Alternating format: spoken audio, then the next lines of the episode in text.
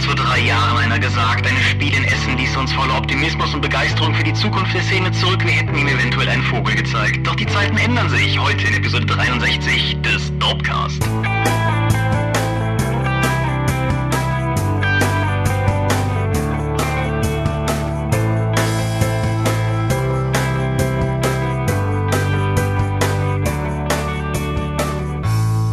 Und herzlich willkommen zur 63. Episode des Dorpcast. Und wir sitzen hier, um über Rollenspiele zu sprechen. Ja, nicht nur. Und wenn wir sagen wir, dann meine ich Thomas Michalski, hallo. Hi. Und Michael Skorpio-Mingers, guten Abend. Du hast mir die Anmoderation gestohlen. Ja! Gast wir reden nicht nur, wir reden nicht nur über Rollenspiele, wir haben uns heute als Thema ausgesucht, die Spielmesse, die letztes Wochenende an uns vorbeigezogen ist. Ja, das ist äh, korrekt, genau. Es war mal wieder die Messe in Essen bis vor wenigen Jahren das singuläre große Event für die Rollenspielszene und für die Brettspiele. Das singuläre Event für die Brettspiele ist es, denke ich, immer noch. Für die Rollenspiele hat sich mit der RPC ein starker Konkurrent breit gemacht. Korrekt. Ja, an dieser Stelle sei vielleicht dann auch einfach direkt, dann haben wir es nämlich aus den Füßen darauf hingewiesen, dass Dorp TV wieder auf der Spiel war und Tom bereits, während wir dies hier aufzeichnen, begonnen hat, wild und wahnwütig entsprechend Videos dazu hochzuladen. Und ja, ich nehme an, bis die Folge online geht, sind das noch deutlich mehr geworden. Wenn euch also die Neuheiten der Messe und vor allen Dingen auch die Gesichter der Leute hinter den Neuheiten auf der Messe interessieren, die Videos sind da bei uns. Aber bevor wir zum Thema kommen, gibt es eine Tradition zu erfüllen, eine Tradition, die sich da nennt Medienschau. Möchtest du den Anfang machen? Gut, ich fange mal an. Vor nicht, vor einigen Monaten habe ich einen meiner Matrax Hardcover Bände zu Ende gelesen. Vor kurzem hat der Zaubermond Verlag die gesamte Matrax Reihe, nachdem sie sie eingestellt haben, jetzt zum Knallerpreis von 5 Euro pro Buch rausgehauen. Da habe ich einfach mal alles gekauft. Als großer Fan von Matrax wollte ich mir diese Chance nicht entgehen lassen. Den ersten von den Hardcovern, die ich noch nicht hatte, war Der Weg des Blutes. Bevor du auf den weiter eingehst, einfach mal der dreisten Annahme folgen, dass es nicht jeder weiß. Was genau ist Madrax? Oh mein Gott, Madrax ist eine der erfolgreichsten Heftromanserien der letzten Jahre. Es spielt in einem postapokalyptischen, äh, es spielt in einer postapokalyptischen Version unserer Erde, in der der US-amerikanische Fliegerpilot Matthew Drax in die Zukunft geschleudert wurde, in eine Zukunft, in der ein außerirdischer Komet, es ist nicht einfach nur ein Komet, es ist ein außerirdischer Komet, auf die Erde eingeschlagen ist und dort für allerlei Mutationen eine neue Eiszeit und eine Rückforderung der Menschheit geführt hat. Das ist eine total geile Abenteuerserie, die ich über viele, viele, ich habe über 200 Ausgaben von der Heftromanreihe und beim Zaubermond Verlag sind Sonderbände dazu erschienen. Die beschreiben detailliert Nebenschauplätze, die der Roman, die die normale Heftromanserie besucht hat. Wenn du also mal irgendjemanden getroffen hast, kannst du in diesem Roman dann seine Hintergrundgeschichte erleben oder wie es überhaupt zu dem Status quo gekommen ist, den Matrax dann während der Heftromanserie dann trifft. Mhm. So ist das auch jetzt in der Weg des Blutes, der einen der sowieso ersten Matrax-Hefte überhaupt aufgreift und es dreht sich um die coole Geschichte um die Nosfera Bluttempler in den Ruinen von Moskau. Die Nosfera sind eine Abgattung des Menschen, die sich aus Leuten mit Sichelzellen äh, entwickelt haben und es sind effektiv Vampire. Die eine große, ein großer Teil dieser Nosphäre hat auch Psykräfte. So, und da hat sich eben ein Bluttemplerorden gegründet, der jetzt in den Überresten von Moskau hantiert und doch die, die Menschen beherrscht, so wie sie meinen, gegenseitigem Vertrauen und Befürsorgung. So, was ist es ein Matrix-Roman? Das heißt, du hast viele mutierte Viecher, du hast verrückte Kulte, es gibt viel Verrat, wunderschöne Frauen, psionische Fähigkeiten, Technologie, Bunker, Heinis mit tollen Technologien Technologien und Waffen und so etwas und viel Kampf. Das ist wieder total toll. Ich war von dem Roman begeistert. Und wie schon eingangs erwähnt, alles was darin passiert, worin das mündet, ist dann der Status quo für den Charakter, den Matrix später auch trifft und auch den Rest der Nosfera Bluttempler, die eigentlich ein ganzes Stück arschlöchiger sind als der Rest der Nosfera. Es ist ein Prequel zur Heftromanserie. Außerdem erklärt dieser Roman auch, warum die Nosfera den Gott Murnau anbeten, der aber offensichtlich aus irgendeinem Grund aussieht wie Max Schreck. Das gehört auch zu Matrix, es ist immer ein Augenzwinkern dabei und natürlich durch die Postapokalypse immer wieder ganz tolle Referenzen an die Popkultur. Einer der ältesten Matrix-Romane, das Millionen her, spielt in den Überresten von Aachen, wo offensichtlich eine große Insektenkommune im Aachener Dom eingefärscht ist und dort die, um, die umliegenden Länder terrorisiert, gesteuert von einem mutierten Gehirn. Total toll. In den Rückblenden in diesem alten Heftroman ist auch, dass der, der Alemannia Aachen-Fan Karl Ranseier dann immer wieder Tagebucheinträge macht. Also wie gesagt, Matrax ist eine total großartige Reihe, ist glaube ich inzwischen über 300 Heftromanbände und diese Hardcover ergänzen das nur. Ich kann jedem empfehlen, in die Hardcover und in die laufende Reihe mal reinzuschauen oder sich die E-Books zu besorgen. Wo würdest du denn sagen, sollte jemand anfangen? Wenn jetzt irgendjemand sich das angehört hat und gedacht hat, huh, das klingt aber cool, wo starte ich? Es gab bei Heine auch mal Sammelbände mit jeweils, glaube ich, vier oder fünf von den Heftromanen. Ich, die sind bestimmt nur antiquarisch für einen schmalen Euro zu bekommen. Oder eben die E-Books, dann mit dem ersten einzusteigen. Wenn du dann noch mehr auf Comics stehst, von den Gruselgeschichten der Comicreihe gab es auch mal Matrix-Umsetzungen. Es gibt, vor kurzem ist erst ein neuer Zyklus gestartet, mit der 300, glaube ich, wo der aber schon in einem ganz anderen Setting spielt als bisher. Also normalerweise bei den Heftromanreihen hast du immer gewisse Zyklen, die dann abgeschlossen sind, um neue Leser auch nicht so sehr zu verwirren mit jede Menge Hunderten von Charakteren. Die ab 300 oder so müsste nicht mehr das Matrix sein, was ich jetzt beschrieben habe. Da, da hat sich halt der Fokus geändert. Ich würde die E-Books empfehlen. Okay.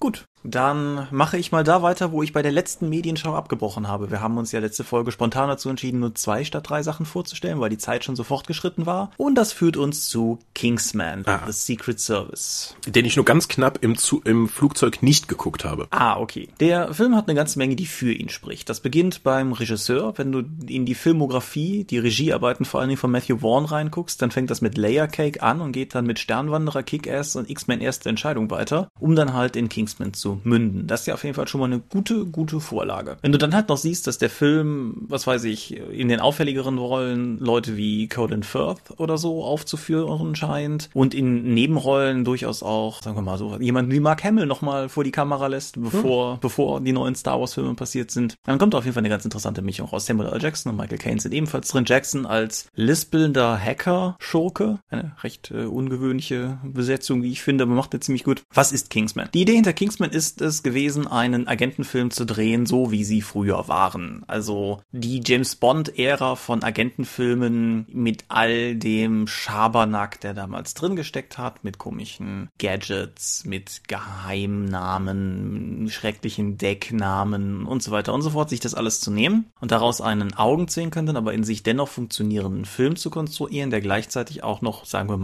moderne Kinogewohnheiten erfüllt. Also es ist jetzt anders als andere Filme, die in die Richtung gingen, versucht der Film weniger den Stil der damaligen Filme, sondern mehr so den Geist der damaligen Filme aufzugreifen. Der Protagonist der, des Films, oder sozusagen, also der Hauptprotagonist des Films, ist ein junger Kerl, der mal aus Gründen, die ich hier nicht weiter erörtern möchte, sozusagen von einem der Kingsmen den Deal bekommen hat, hör mal hier, wenn du irgendwann mal Probleme hast, ganz egal was es ist, hier ist eine Telefonnummer, kannst du anrufen und dann regeln wir das für dich. Und im Zuge dessen begegnen sie sich halt wieder und es ist ohnehin gerade sozusagen eine Stelle frei geworden, auf die unsanfte Art, wie Agentenstellen halt frei werden und äh, so entwickelt sich dann die weitere Handlung hinaus. Ich fand den Film gut, aber nicht so überragend, wie er teilweise mir in Kritiken präsentiert wurde. Ich habe im Flugzeug zumindest, als ich irgendwann mal unterwegs war, dann gesehen, eine relativ lange Action-Szene in einer Kirche, die auf mich sehr hart wirkte. Ist das irgendwie ein Bruch zum Rest des Films? Jein. Die Action-Szenen in dem Film sind alle so hart, aber das finde ich gewissermaßen ein Bruch. Also es ist weniger, dass diese eine Szene heraussticht, es mhm. ist eher so, dass der Film insgesamt, wenn die Action losgeht, die, die Handschuhe auszieht oder so. Nein, was ich grundsätzlich an dem Film mag, die Story, die Darsteller sind gut, die Action-Szenen sind handwerklich sehr gut. Äh, du hast die, die Szene in der Kirche gesehen, abgesehen von der relativen Härte, die du beschrieben hast. Wie, wie hat sie dir gefallen? Ich habe sie nur im Vorbeigehen halt,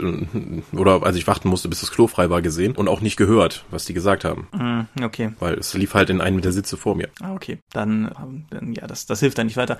Nein, mein Problem mit der Action in diesem Film ist eines, was nicht grundsätzlich jeder Teil teilen muss, aber die Action in diesem Film ist sehr produziert. Die Kamera macht Dinge, die Kameras grundsätzlich nicht tun können. Man merkt einfach an allen Ecken und Enden, da ist kein Shot in dieser Action-Szene, der nicht irgendwo mal durch den Computer gelaufen ist. Das führt zu atemberaubenden Bildern. Das führt aber auch dazu, dass für mich so ein gewisser Disconnect entsteht. Also wenn ich die Wahl habe bezüglich Action-Szenen, ob ich jetzt eher sowas hier haben möchte mit irgendwie Zeitlupen und Schwenks und akrobatischen Kamera-Close-Ups oder so etwas wie, was weiß ich, Ong Bak, der halt einfach eine echte, gute Martial Arts Choreografie hat und sich nicht scheut, die auch in einer großen Entfernung zu zeigen und einfach wirken zu lassen, würde ich immer letzteres nehmen. Mhm. Und das ist, ich habe vor Urzeiten hier mal auf Haywire verwiesen aus ähnlichen Gründen und ja, das ist ein Punkt, wo mich Kingsman so ein bisschen verloren hat. Ich bin halt auch noch sozusagen ein bisschen vorgehypt worden, so der hat total tolle Action-Szenen und die, ja, die sind handwerklich total super, aber hatten für, haben für mich diesen Schritt in, guckt sich wie ein Videospiel zu weit überschritten irgendwie, um für mich wirken zu können. Und das war für den Film insgesamt natürlich so ein bisschen ein Problem, weil Actionfilme, und das hier ist ja im weitesten Sinne eine, leben ein bisschen davon, dass du in diesen Momenten mitfieberst und das hat er für mich halt einfach nicht getan. Ansonsten macht der Film eigentlich alles richtig und ich würde auch durchaus empfehlen, den zu sehen, aber ich kann ihn deshalb einfach nicht aus ganzem Herzen empfehlen. Okay, ich habe Twin Peaks geschaut. Oh ja, ich durfte ja teilweise über Facebook-Nachrichten teilhaben.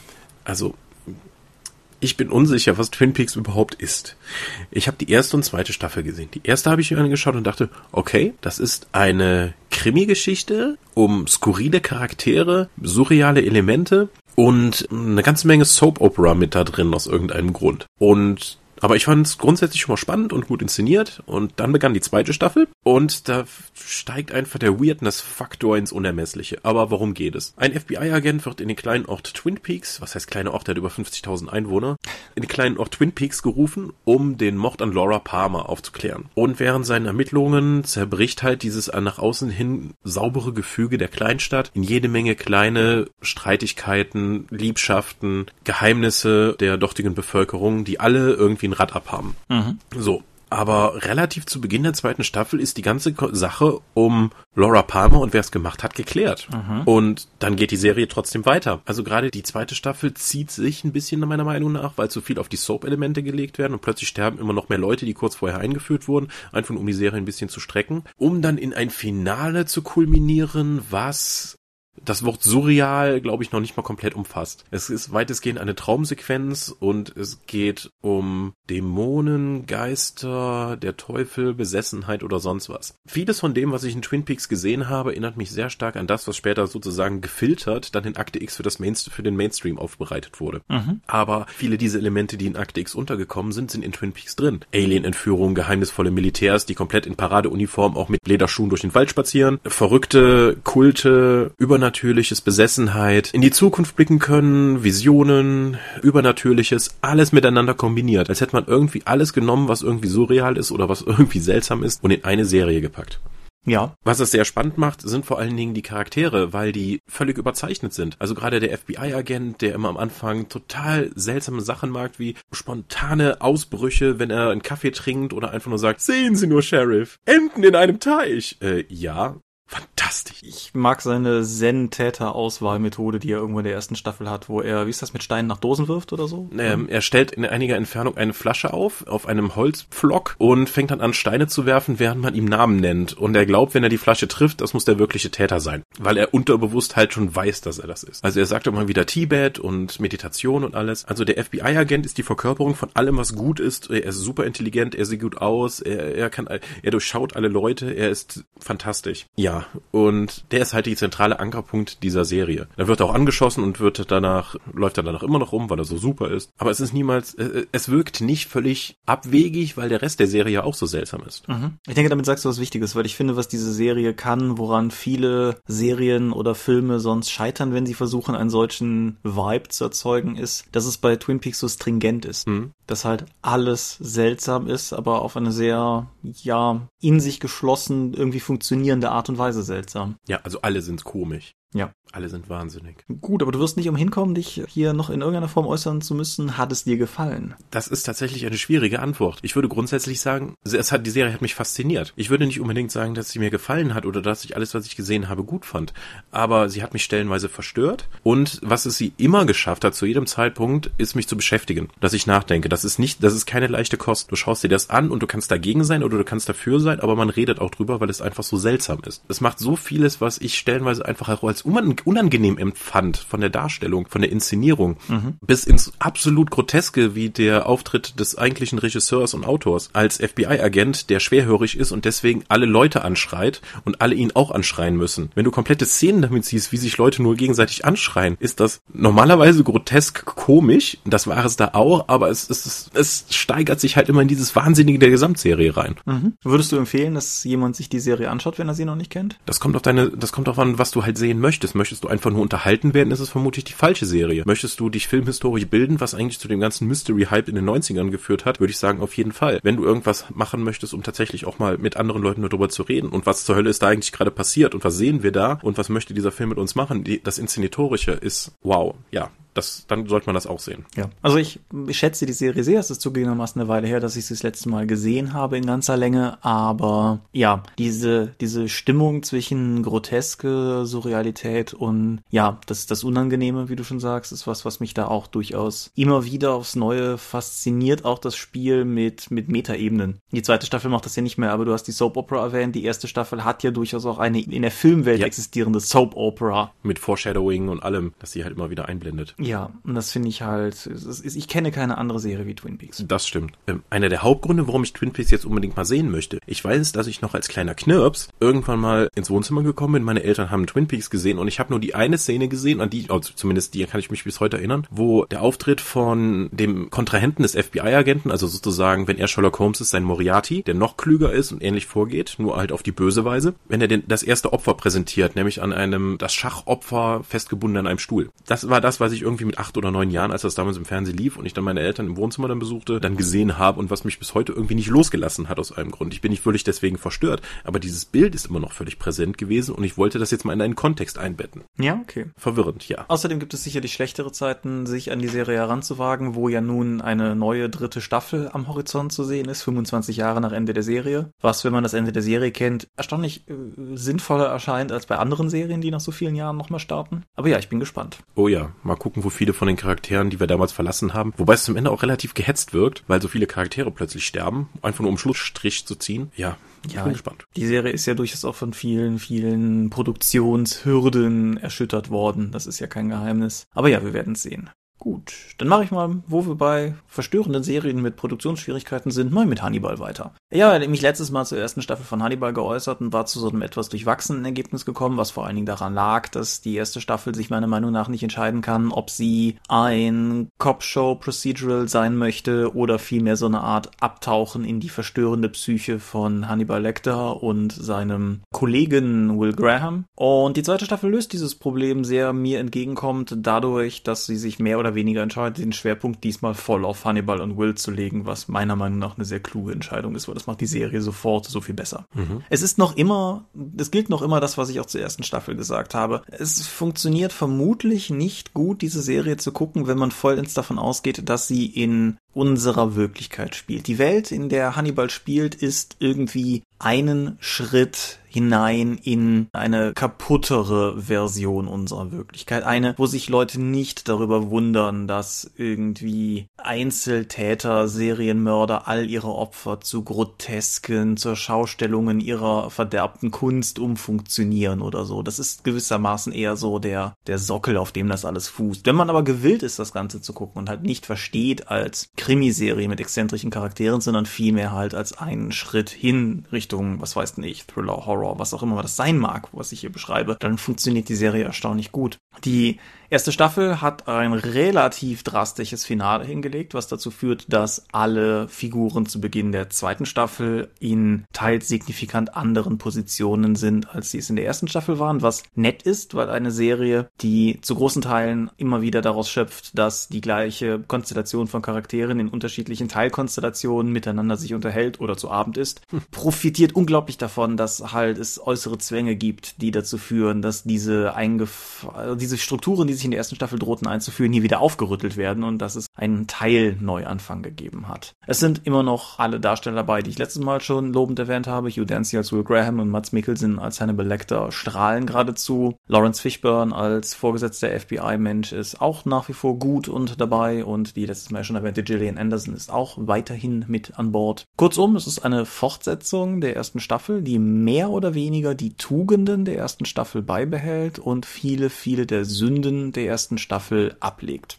Interessant ist auch, dass sie noch ein bisschen mehr als die erste Staffel ihren zeitlichen, zeitlich begrenzten Rahmen, die zweite Staffel hat genau wie die erste und danach dann die dritte 13 Folgen, diesen zeitlichen Rahmen sehr nutzt, indem sie dir mehr oder weniger als staffelübergreifenden Cliffhanger zu Beginn der zweiten Staffel schon mal einen Ausschnitt von dem zeigt, wie es enden wird und du dann die restlichen ja, zwölfeinhalb Folgen verbringen wirst, indem du versuchst herauszufinden, wie es dazu kommt, was du da gesehen hast. Was ich vielleicht zum Schluss noch erwähnen sollte, weil das heute auch, als ich die Serie auf Twitter erwähnte, nochmal zur Sprache kam, Hannibal ist hart. Also im Sinne von Gewaltdarstellungshart. Die zweite Staffel mehr noch als die erste. Ich finde das, es ist nichts, was ich persönlich grundsätzlich gerne sehe. Der Splatter-Fan oder so bin ich ja auch nicht. Aber die Serie dosiert das in einem Maße, wie es konsequent ist für die Geschichte, die sie erzählt. Ich meine, es geht hier um, wie gesagt, wirklich, wirklich verstörende Serienmorde. Und wenn die Serie drumherum schneiden würde, würde das, glaube ich, störender auffallen. Dennoch, wer mit Blut, mit Wunden, mit Gewalt ein Problem hat, der guckt vermutlich besser was anderes. Hm? Ja. Und zur dritten Staffel kann ich was sagen, wenn Netflix Deutschland die mal hat. Ist die dritte Staffel eigentlich zu Ende geführt worden? Das ist eine gute und berechtigte Frage. Ich versuche, also die, die dritte Staffel ist nicht das ursprüngliche Ende, das die Serie hat haben sollen. Ganz ursprünglich war die Serie auf sieben Staffeln angelegt, es sind jetzt halt nur drei geworden. Ich weiß, dass die sowas ähnliches wie ein Ende hat, aber die hat, soweit ich weiß, auch immer noch einen Cliffhanger. Es gab hm. dann Gespräche mit Netflix, ob die die Serie nicht übernehmen wollen. Das war aber vertraglich nicht möglich, weil Amazon exklusive Streaming-Rechte bis zum Ende aller Welten hat. Amazon hat überlegt, die Serie fortzuführen, wollte wollte aber mit einem derart rigiden Zeitplan das machen, dass die Drehbuchautoren gesagt haben, nee Leute, das, das klappt nicht. Und seitdem ist die halt so ein bisschen, ich glaube, die wird immer noch hinter vorgehaltener Hand von Studio zu Studio getragen, aber ich denke, man kann mittlerweile guten Gewissens und großen Bedauerns sagen, dass nach drei Staffeln mutmaßlich frühzeitig Schluss ist. Und ich gehe momentan nicht davon aus, dass es ein vollends befriedigendes Ende würde. Nebenbei, wenn die zweite Staffel so aufgehört hätte, wie sie endet, wäre es hart, aber es hätte funktioniert, wenn die dritte Staffel so etwas ähnliches schafft, dann soll mir das offen gestanden genügen. Also wenn es wenn schon mal nicht so Firefly mittendrin ist, dann wäre das ja schon mal ein Anfang. Ja,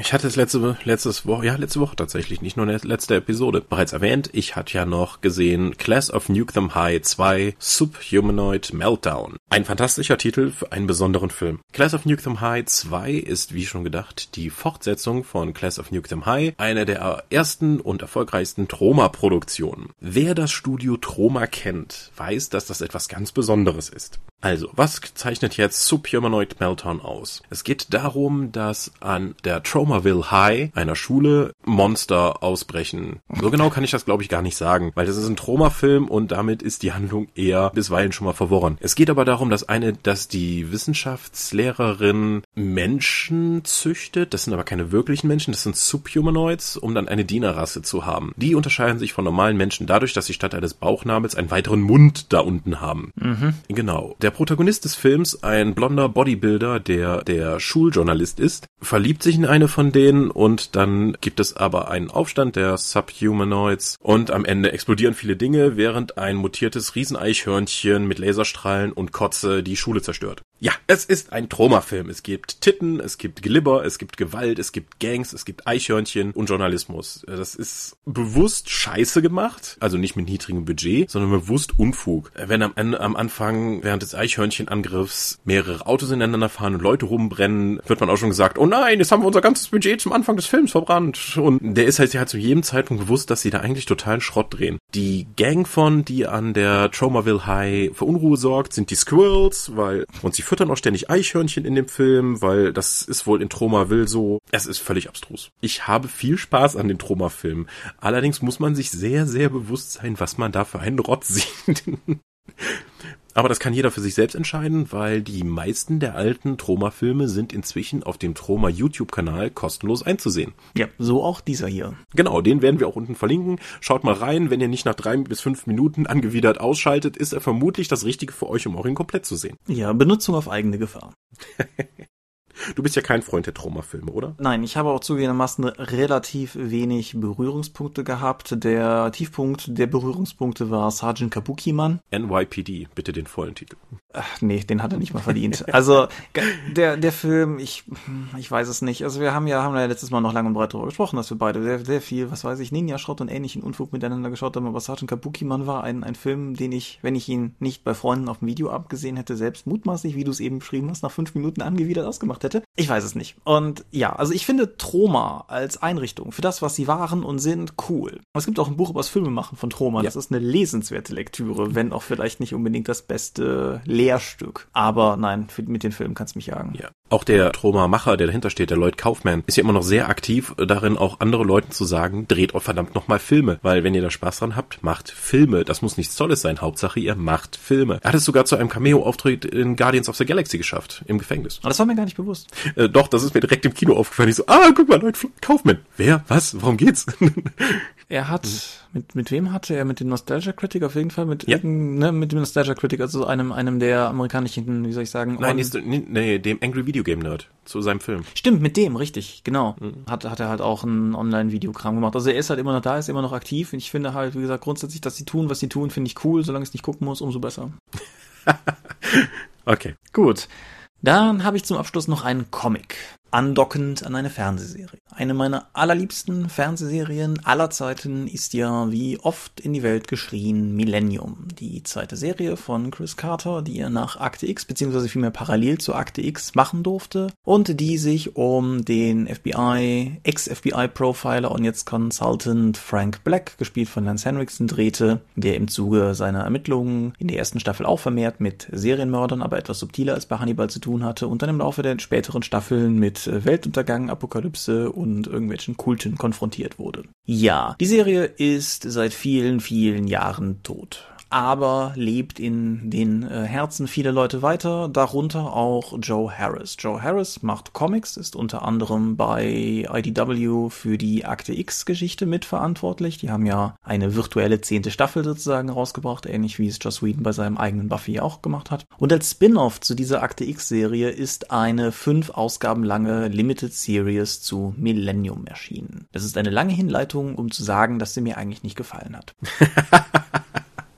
Okay, warum ich, denn nicht, Thomas? Ich finde, das Ganze guckt, liest sich wie Fanfiction und zwar auf die negative Art und Weise. Man merkt, dass der Macher dahinter die Materie mochte. Aber irgendwie hatte ich nie das Gefühl, dass der Macher dahinter derselbe ist, der damals die Geschichten erzählt hat. Irgendwie wirkte die Fortführung, auch natürlich mit dem großen Zeitsprung dazwischen, aber dennoch wirkte die Fortführung nicht konsequent. Irgendwie fühlen sich die Figuren nicht an, wie es die Figuren in der Serie gemacht haben und er hat ein, zwei Entwicklungen mit etablierten Figuren drin, die ich sogar absolut scheußlich finde, hier allerdings aus Spoilergründen nicht ausführen mag. Die Serie bringt halt ein paar Prämissen mit, die jetzt kommentiert werden müssen. Frank hatte eine recht junge Tochter, die mittlerweile natürlich erwachsen ist, weil selbst 1999, wo diese furchtbare Travestie einer Crossover-Episode mit Akte X noch stattgefunden hat, schon da. Ja. Selbst das ist ja jetzt 16 Jahre her und ja. Ja, vielleicht ist der Comic am ehesten zu verstehen als eine sinnvolle Fortführung dieser Akte X Crossover-Episode. Oh, toll. Das macht's aber auch nicht gut. Eine lame Zombie-Episode. Ja, lame Zombies gibt's hier nicht, aber ja, es ist halt, die Millennium-Gruppe existiert natürlich immer noch, obwohl alle Prämissen, die in der Serie in irgendeiner Form etabliert wurden, die das irgendwie stützen sollten, hinten und vorn nicht funktionieren sollten und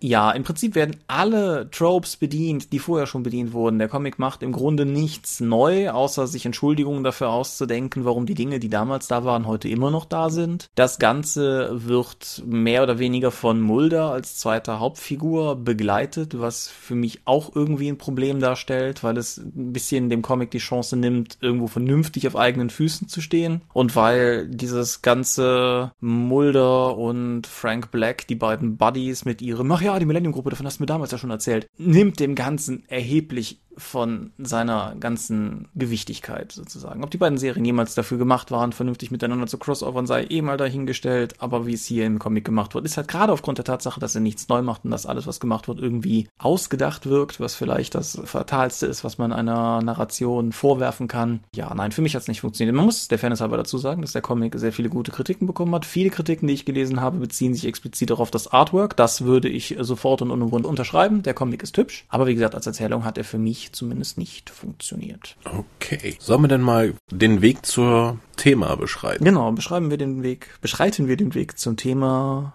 schauen wir nach Essen zu Spiel. Wie so oft, du warst da, ich nicht. Ja, du vielbeschäftigter freier Redakteur. Ja, die Spielmesse erstmal zu den Rahmendaten. Wir haben schon wieder einen neuen Besucherrekord auf der Spielmesse. Dieses Jahr mit so 160.000 Leuten. Das schon. In vier Tagen. Schon echt viel Volk, ja. Und ich muss auch sagen, es war wirklich durchgängig rammelevoll. Trotz einer weiteren, also einer zusätzlichen Halle gegenüber letztem Jahr. Also egal ob Donnerstag bis Sonntag, es war immer richtig Gedränge um unseren Stand herum und auch in den anderen Hallen, soweit ich das einschätzen kann, weil ich bin nur so bedingt rumgekommen. Ich muss auch ein bisschen jetzt nach dieser Spielmesse mein Urteil zum GenCon revidieren, denn ich hatte ja gesagt, GenCon ist so etwa wie die Spielmesse, nur halt nur mit Rollenspielen. Jetzt, nachdem ich dieses Jahr das alles gesehen habe, mit dem zusätzlichen Platz, mit den mehr Leuten, die da sind, die Spielmesse wirkte dieses Jahr tatsächlich noch voller als der GenCon. Die hat die, die Spielmesse hat dieses Jahr wirklich einen großen Sprung gemacht, hatte ich den Eindruck. Sowohl was Ausstellerfläche angeht, Zahl der Aussteller, wie auch die Besucherzahlen. Mhm. Ja. Wenn du, wenn du vom Sprung sprichst und du, wir ja jetzt sozusagen festgehalten haben, dass 160.000 ein, die, die neue Höchstmarke sind, kannst du mir sagen, wo die Marke letztes Jahr lag? Ich bin bei den Spielmessezahlen immer ein bisschen vorsichtig. Also ich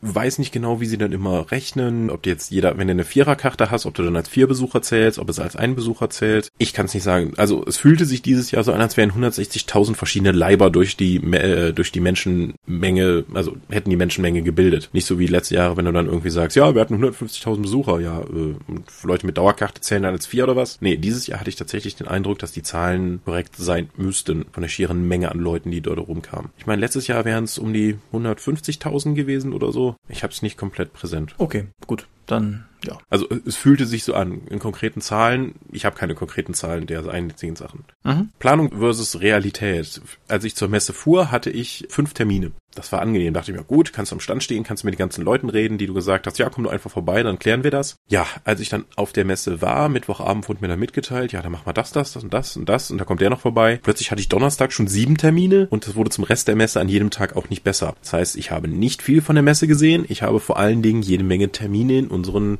Besprechungsräumen wahrgenommen oder an anderen Ständen mit anderen Verlagen, mit Autoren. Ich habe mir Spieleentwicklungen von, von Autoren angeschaut und die dann gesagt, ob die, für die bei uns was machen können oder nicht. Ich habe mir Rollenspiele angeschaut. Ich habe mit Leuten geredet über Spielmatten, über Spielmaterial, über digitale Versionen unserer Spiele. Ja, ich habe jetzt mal richtig mitbekommen, was es heißt, Aussteller zu sein in dieser Größe. Es kommen nämlich ständig auch Leute zu dir, um eben ihr Spiel unterzubringen, um die Distribution für Europa oder Deutschland zu bekommen oder eben um eine deutsche Ausgabe davon zu machen oder überhaupt erst das Spiel zu realisieren. Mhm. Das war oftmals ganz spannend. Ja, das, das äh, glaube ich. Das, ist, das, Problem ist, dass ich dich zwar vielleicht fragen könnte, aber schlecht im Dropcast fragen kann, oder? Was?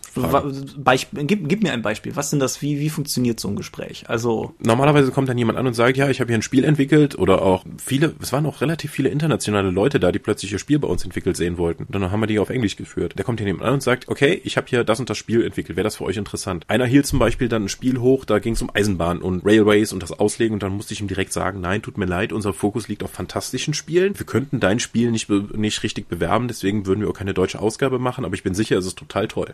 Dann hat er freundlich genickt und ist weitergegangen. Jemand anders ist angekommen und hat gesagt, okay, ich entwickle hier einen Dungeon Crawler, kann ich euch den mal zeigen? Dann sage ich, ja, und dann gucke ich mir den 20 bis 25 Minuten an. Dann muss ich leider sagen, dass wir für die Pläne, die er mit seinem Spiel hat, nicht die richtige Firma sind, weil wir zu klein sind. Mhm. Weil er möchte so und so viel Plastikfiguren kommen denn da mit rein und so und so viel Bodenplatten und so und so viel Karten. Und muss ich sagen, das kann ich momentan nicht stemmen. Mhm. Andere Leute kommen an und sagen, hier, das ist mein Spiel, ist das für euch interessant? Mhm, vielleicht. Also das wären unsere Konditionen, so viel, so und so viel Royalties würdest du bekommen oder wir machen den Versand für deinen Kickstarter, das sind unsere Konditionen dafür und dann geht auch was. Sowieso Kickstarter. Es gab ja, ich hatte ja eben schon mal erwähnt, es gab eine neue Halle. Mhm. Die haben diesmal die Halle 7 aufgemacht. Ich meine, die wäre auch letztes Jahr schon offen gewesen. Da war aber nur so eine Reihe mit Tischen und ich hatte den Eindruck, da kommst du hin, wenn die Aussteller dich nicht mögen. Also da sind wirklich die, die Büsche durchgeweht und da waren auch so Spiele drin wie Jesus liebt dich und geh den Weg mit Jesus. Also richtig obskurer Randkram. Jetzt in Halle 7, die Halle war komplett offen. Da waren jede Menge Kickstarter-Projekte drin und in einer Neben, in einem Nebenbereich von Halle 7 fand die Katan-Meisterschaft statt mit einem Weltrekord für das Guinness-Buch für die meisten Leute, die gleichzeitig Katan spielen. Und allein die Halle zu sehen mit diesen endlosen Tischen, die aufgebaut waren, wo überall Katan-Spiele drauf lagen, sah schon eindrucksvoll aus. Das glaube ich, ja. Ja. Ja, aber Kickstarter Halle 7, da waren spannende Sachen dabei. Viele Miniaturenspiele, die über Kickstarter finanziert wurden. Kickstarter hatte einen eigenen Stand. Das, was schon sehr ungewöhnlich war. Da haben sie noch ausgestellt, hier, das sind momentan Sachen, die momentan laufen im Brettspielbereich, das sind Sachen, die bereits finanziert wurden, einfach auch um Leute dafür zu interessieren. Das ist auf jeden Fall spannend. Mhm. Das zeigt aber auch noch mal einmal mehr, wenn, wenn ich das, das ganze Themenfeld Crowdfunding noch mal aufgreife, als das Thema, womit wir diesen Podcast vor äh, zweieinhalb Jahren oder so gestartet haben, dass es halt immer mehr noch ankommt. Also, dass es immer noch sich jedes Jahr weiter etabliert, das als, als ja, Plattform zu Es waren noch einige Verlage da drin, die eben einen Kickstarter erst planen planen, aber sich schon mal da präsentieren wollten mit ihrem Spiel. Da waren durchaus auch einige interessante Sachen dabei und ich hoffe, wir bleiben da mit den Leuten auch in Kontakt. Alleine für uns als Aussteller hat sich die Halle 7 schon mal gelohnt, einfach nur um Eindruck zu bekommen. Was ich ein bisschen schade fand, so von der Verlegerseite, viele von den Produkten, die ich da gesehen habe, sind einmal über Crowdfunding finanziert worden, aber die können sich nicht im Markt halten. Da hat jemand mit einem kreativen Team halt etwas zusammengebastelt, was eine hohe Qualität bietet, was total toll ist, aber es ist grundlegend an den Bedürfnissen des Marktes vorbei. Ich habe mit einigen geredet, die tolle Miniaturen hergestellt haben, aber die haben halt noch gar kein Vertriebskonzept. Die wollen für ein Brettspiel halt mit Metallminiaturen rausbringen. Das heißt, du kannst eigentlich die nicht in den normalen Brettspielmarkt verkaufen, auch weil die Erweiterungen dazu in einzelnen Blistern mit Metallminiaturen rauskommen. Das heißt, du müsstest eigentlich in den Tabletop-Bereich verkaufen, aber das ist wieder ein anderer Markt. Das ist halt wirklich problematisch, weil ich daran sehe, dass eigentlich viele gute Spiele mit hervorragenden Leuten, weil sie sich die Geschäftsidee dahinter nicht zu Ende überlegt haben, dann schlussendlich wahrscheinlich scheitern werden. Mhm. Das ist ein bisschen bedrückend. Ja, wobei das vielleicht ja tatsächlich auch, ich habe da die Tage nochmal drüber nachdenken müssen, wenn du guckst, wie das ist mit Büchern im Selbstverlag. Mhm. Das ist ja doch über die Jahre auch in einem gewissen Maße professionalisiert. Jetzt nicht in dem Sinne, dass alle insgesamt bessere Qualität liefern, aber dass einfach die, der, der Anteil von selbstverlegten Büchern, die einen Qualitätsstandard liefern, den du, sagen wir mal, verlagseitig durchaus akzeptieren kannst oder sogar gut finden kannst, gestiegen ist, weil einfach mhm. Wissen mehr wird, weil Ressourcen mehr werden. Und ich könnte mir durchaus vorstellen, dass das in dem Bereich durchaus auch mehr so wird, wenn all die Leute, die jetzt da gestanden haben und die Brettspiele gekickstartert, gecrowdfundet haben, ihr Wissen in irgendeiner Form weitergeben, dann ist das ja nun mal da. Und all die Fehler, die jetzt gemacht werden, weil die Leute die Verlagserfahrung nicht haben, die Verlagsleute haben, die Leute lernen ja dazu. Mhm. Es gibt ja auch entsprechend schon jede Menge Literatur, wie, wie ich mein Crowdfunding richtig aufziehe. Ich habe heute erst ein sehr gut bewertetes Sachbuch dazu gesehen, wie man ein Crowdfunding insgesamt aufzieht. Also nicht nur von der finanziellen Seite, sondern auch, wie baue ich eine Fanbasis auf, wie werbe ich dafür, wie hole ich die Leute da rein. Du kannst natürlich sagen, okay, wer ist das? Warum hat er das gemacht? Ah, zur gleichen Zeit habe ich rausgefunden, der Typ hat jetzt vor zwei Tagen, als wir hier reden, seinen neuen Crowdfunding gestartet zu einem Brettspiel. Vielleicht hast du schon mal diese Illustrationen gesehen mit riesigen Mechs, die mit so einem Setting des Ersten Weltkriegs, mit Ulanen und Preußen und so etwas rumlaufen. Oh ja, habe ich die, klar. Ja, das gehört zu einem Brettspiel, Scooty, mhm. das gestern, vorgestern gestartet ist mit einem Finanzierungsziel von 33.000 Pfund. Als ich heute nachgeschaut habe, war es bei 728.000 Pfund. Ja. Das heißt, er hat auch im Vorfeld entsprechend schon mal die Leute scharf gemacht auf das ganze Artwork und das sieht so toll aus und dann hat er die dann nach reingezogen. Da weiß ich zumindest, okay, der scheint offensichtlich zu wissen, wie das geht. Ja. Das scheint ein spannendes Buch zu werden. Klar, das ist, das ist ja so das alte Lied, ne? Wenn, wenn mir jetzt jemand sagt, ich habe hier ein Buch geschrieben darüber, wie man Erfolgsromane schreibt, aber selber noch nie einen Roman veröffentlicht hat, dann wirft das halt immer die Frage auf, wie das kommt. Wenn mir Stephen King sagt, ich habe ein Buch geschrieben, da schreibe ich drin, wie ich Romane schreibe, dann hat das, finde ich, eine andere Qualität. Ja, und ich glaube, die Crowdfunding-Szene braucht viel mehr davon, weil eigentlich sonst so viel kreatives Potenzial und auch gute Spiele einfach darüber verloren gehen, weil sich jemand, niemand den wirtschaftlichen Gedanken darüber gemacht hat oder alleine nur, wie zur Hölle kriege ich eigentlich mein Material an meine Bäcker, ohne mich selbst zu ruinieren. Mhm. Das ist immer noch nicht leider für einige Leute der maßgebliche Punkt, sondern sie wollen nur ihr Spiel publizieren. Schade. Apropos beruflicher Kram. Bei uns am Ulysses-Stand hatten wir, wo ich die meiste Zeit verbracht habe, selbst wenn ich nicht in einem, Bewer äh, in einem Gespräch saß, wir hatten wahnsinnig Andrang. Also das war Wahnsinn.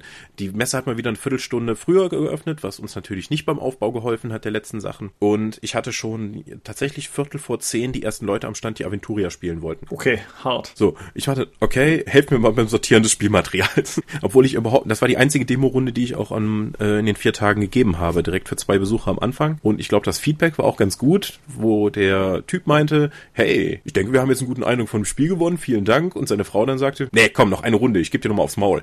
Ähm, das war spaßig. Ja, das glaube ich. Ja, das kam schon mal gut an. Aventuria kam insgesamt gut an, worüber wir sehr froh sind, weil das ist ja unsere Eigenentwicklung im Gesellschaftsspielebereich und kein lizenziertes Produkt, wie die meisten, die wir rausbringen. Uns ist aber auch aufgefallen, dass in den ersten 190 Exemplaren oder so, die wir haben einfliegen lassen, noch ein paar Produktionsmängel drin sind. Zum Beispiel, die Würfel sind einfach nicht gut. Die gegenüberliegenden Seiten ergeben nicht sieben bei dem W6, so wie man es eigentlich gewohnt ist. Einige der Seiten sind nicht bedruckt bei einigen der, der Sets. Wir hatten einen W20 zu einer Runde, der hat halt auf der 20 einen Hügel gehabt. Deswegen du mit dem, ja, mit keine eins vernünftig würfeln konntest und so oder was auch immer da gegenüber lag. Nee, also die Würfel werden für die Endproduktion, also die bis jetzt drin sind, werden einfach vernichtet und es werden vernünftige Würfelsets reingemacht. Dadurch verzögert sich das Spiel in der Auslieferung leider ein bisschen. Ja gut, aber ich denke, das ist, das kann man in Kauf nehmen dafür, dass man Würfel kriegt, die funktionieren. Ja, also das ist, ja. ja, ich, ich denke auch, die da drin waren, waren einfach nicht so schick. Wir hatten Super Dungeon Explorer am Stand, das Dungeon Crawler Brettspiel mit den niedlichen Chibi-Figuren und auch die Macher davon, von Ninja Division. Die waren direkt mit vier der fünf Geschäftsinhaber, glaube ich, bei uns konstant am Stand. Und wir haben noch ein halbes Dutzend Supporter mitgebracht, dass die drei bis vier Tische bespaßen konnten. Das kam auch super an. Es haben ganz viele Leute einfach bei uns am Stand sich die Vitrinen angeschaut, um dann eben die niedlichen Helden und die Monster und sonstige Kreaturen anzuschauen, weil die Plastikfiguren auch toll sind. Was hatten wir noch da? Die Earthdawn-Karte und die Aventurien-Karte auf Plane sind ganz gut gegangen. Ich habe die Earthdawn-Karte gesehen, die ja. ist, finde ich, wunderschön geraten. Die ist fantastisch. Der Mike war zum Glück auch da, der Zeichner, der hat auch das Belegexemplar mitgenommen. Ja, Freunde von mir waren auch da und haben die direkt mitgenommen. Also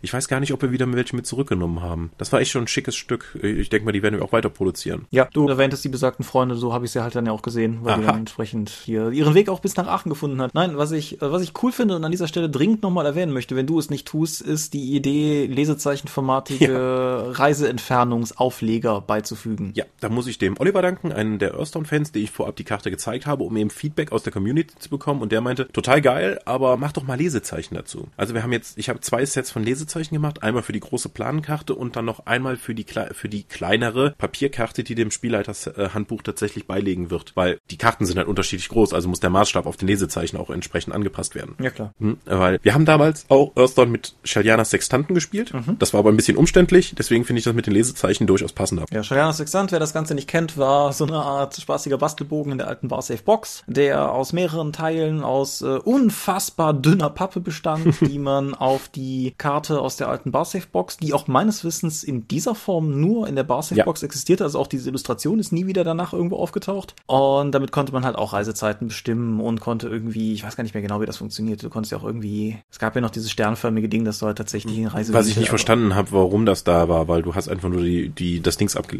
das genau. Brett angelegt. Naja. Der Faserchef Ross Babcock war auch zwei Tage da, hat jeden Tag eine Earthstone-Runde geleitet, auf Englisch natürlich, das haben wir den Leuten auch gesagt, die sich dafür eingetragen haben, aber es sind auch gezielt Leute zu uns gekommen, weil sie eben mit Ross Babcock spielen wollten. Stelle ich mir auch durchaus spannend vor. Ja. Alleine, alleine um zu gucken, ob es einen Culture Gap gibt zwischen amerikanischem Spiel und deutschem Spiel. Mhm, genau. Also es war, er hat effektiv ein Szenario gemacht, was er dann auch wirklich in der gegebenen Zeit durchprügeln konnte. Es gibt zwei Begegnungen, eine davon kann, kannst du sozial lösen oder es kommt zum Kampf und die zweite ist halt der Kampf und dann mit Rollenspiel dazwischen.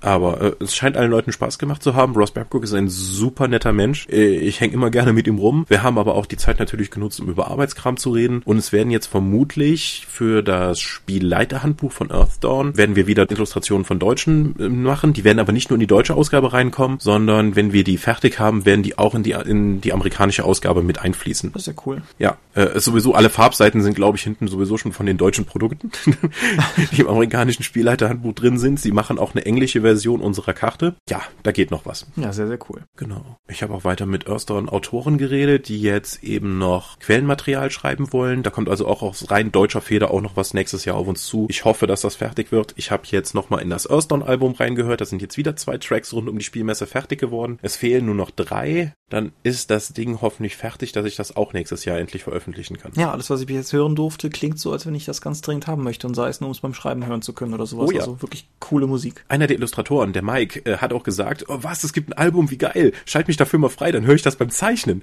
Der wollte wirklich, wenn er Earthdawn Illus macht, dieses Album hören, um voll reinzukommen. Mhm. Locust Diary, die Metalband, die Earthdawn Musik macht, hat, wird jetzt auch in absehbarer Zeit ein drittes Album veröffentlichen. Auch, das ist ja cool. Auch zu Earthdawn, da werden wir dann auch hoffentlich drüber berichten können. Ich fand hier auch sehr, sehr cool. Ja. Gab es auf der DSA-Seite, also auf der rollenspielenden DSA-Seite, irgendwas Neues zu messen? Es gab zwei Neuheiten, der Vampir von Havena und die DSA 5 Heldenbögen. Das Aha. sind jetzt nicht die großen Knallerneuheiten, aber es ist halt wie immer. Bringst du Sachen zur Messe raus und in einem der Produkte ist ein Fehler drin, sagen dir die Leute, warum habt ihr das bis zur Messe durchgeprügelt? Hättet ihr es vorher nochmal gelesen, dann kommt das Ding eben später raus, aber dann ist es okay bringst du nichts zur Messe raus, sagen die Leute, warum habt ihr eigentlich keine Messeneuheiten dabei? Ja. Ist halt immer das Gleiche. Naja, aber ich glaube, die mehr als tausend Leute, die bei uns am Stand durch die Demo-Runden geschleust wurden, hatte, hatten alle ihren Spaß. Ja, irg irgendwann keine Ahnung, zwischen, zwischen jetzt und in einem Monat irgendwann dann wird auch der erste DSA 5 äh, Spielbericht auf der Dorp sein, also jetzt mit den finalen Regeln. Mhm. Kann ich aber gerade noch nicht sagen, wann ich dazu komme, den zu schreiben, weil ich haha an DSA 5 Produkten arbeite. ja, mach dein Layout, Peitscheknall. So. Ja, die ganzen beruflichen Sachen, die ich dort vor Ort hatte, werden sich aber auch lohnen. Es momentan sieht so aus, dass wir 2016 etwa doppelt so viele Produkte rausbringen wie 2015. Was bei unserem Ausstoß im Jahr 2015 mal echt eine Ansage ist. Jo. Oh Gott, ich will will doch nur schlafen. Aber es kommen neue Rollenspielreihen dazu, es kommen Einzelrollenspiele dazu, es kommen mehr Crowdfundings dazu. Im Gesellschaftsspielebereich werden wir extrem viel Neues machen. Ja, das wird ein sehr spannendes Jahr, glaube ich. Ja, das klingt doch gut. Aber kommen wir mal zu anderen Verlagen. Direkt bei uns gegenüber. Uhrwerk. Der Uhrwerk Verlag hatte acht Neuheiten dabei. Ja, ich fand das ganz niedlich. Äh, Patrick schrieb ja irgendwo online von wegen, wir haben so und so viel versucht anzupeilen, damit wenigstens irgendwas zur Messe fertig wird und sind jetzt gerade völlig überrascht, dass alle da sind. genau. Einige von denen sind halt wieder direkt auf die Messe geliefert worden, aber das ist ja kein Problem. Das ist ja bei zwei Sachen von uns auch. Super Dungeon Explorer und Iron Kingdoms die Unterstadt, zwei Brettspiele, sind auch am Mittwoch von Hamburg am, vom, vom Zoll losgeschickt worden und kamen dann am Donnerstagmorgen dann direkt auf Palette bei uns an den Stand. Aber es ist ja gut, wenn es geklappt hat. Ähm, das, für, was ich am eindrucksvollsten stand, äh, fand jetzt um, bei den Uhrwerk-Neuheiten, ist das Monsterhandbuch für Splittermond. Weil ich liebe ja sowieso Monsterhandbücher. Mhm. Und das Monsterhandbuch für Splittermond sieht auch grandios aus. Sie haben sich allerdings dazu entschieden, auf jeder Seite immer nur eine Kreatur unterzubringen. Das ist ja an sich kein Problem. Aber wenn du ein großes Monster hast mit einem großen Statblock, musst du und musst du halt entweder den Text weiter kürzen oder du machst die Illustration kleiner. Weswegen, oh. weswegen jetzt die größten Kreaturen in dem Band, so Riesen, Drachen, Wivern, alle relativ kleine Illustrationen bekommen haben, weil der Statblock einfach so groß ist. Ja, okay, das ist hm? Ein Problem, das sehe ich, sehe ich ein. Bei den Pathfinder-Sachen ist es ja häufig so, dass das dann die Viecher sind, die auf Doppelseiten ausbrechen. Ja.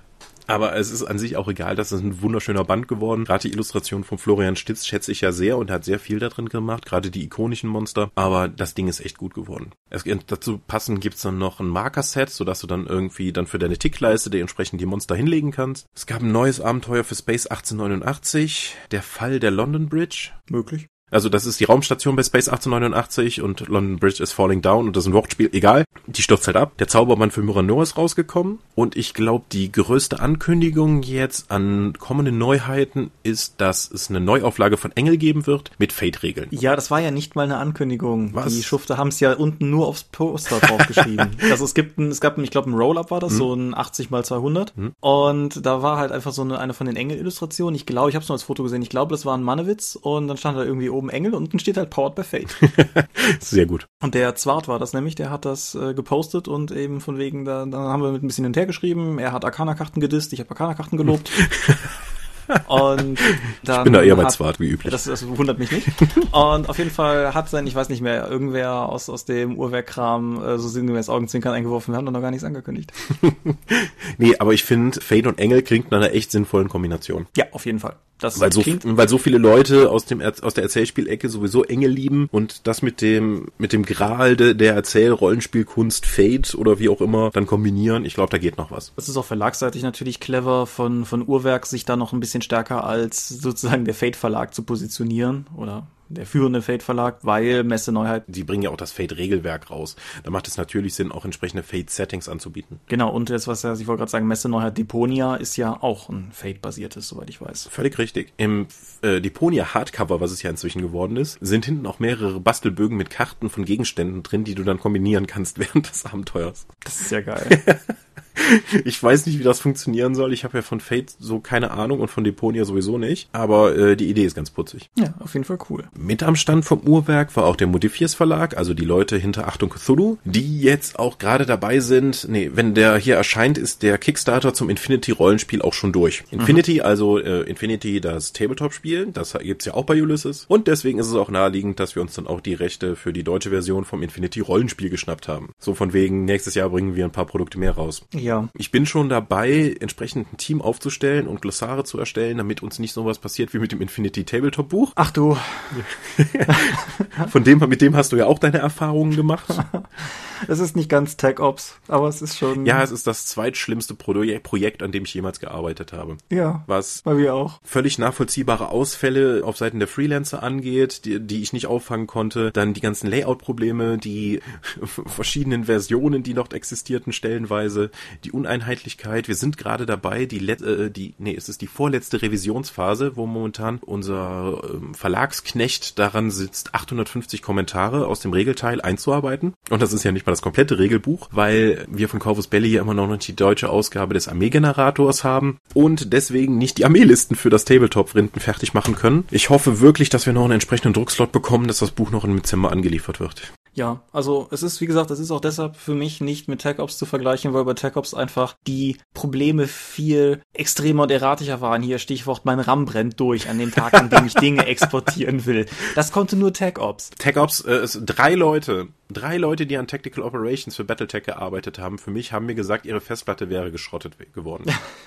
das kann rein von statistisch eigentlich nicht sein. Die Menge an Hardware, die dieses Buch gefressen hat. Und dann kommt das raus und hat auch noch das falsche Format. Ach ja, da, da werde ich meinen Kindern von erzählen. Da kannst du aber viel. ja, Nee. Wie gesagt, Infinity hat halt auch viele Nerven gekostet, aber bei dem muss ich tatsächlich auch sagen, ich bin gespannt, wenn es dann da ist. Also ich hoffe, ja, es ist ja hoffe, noch nicht fertig.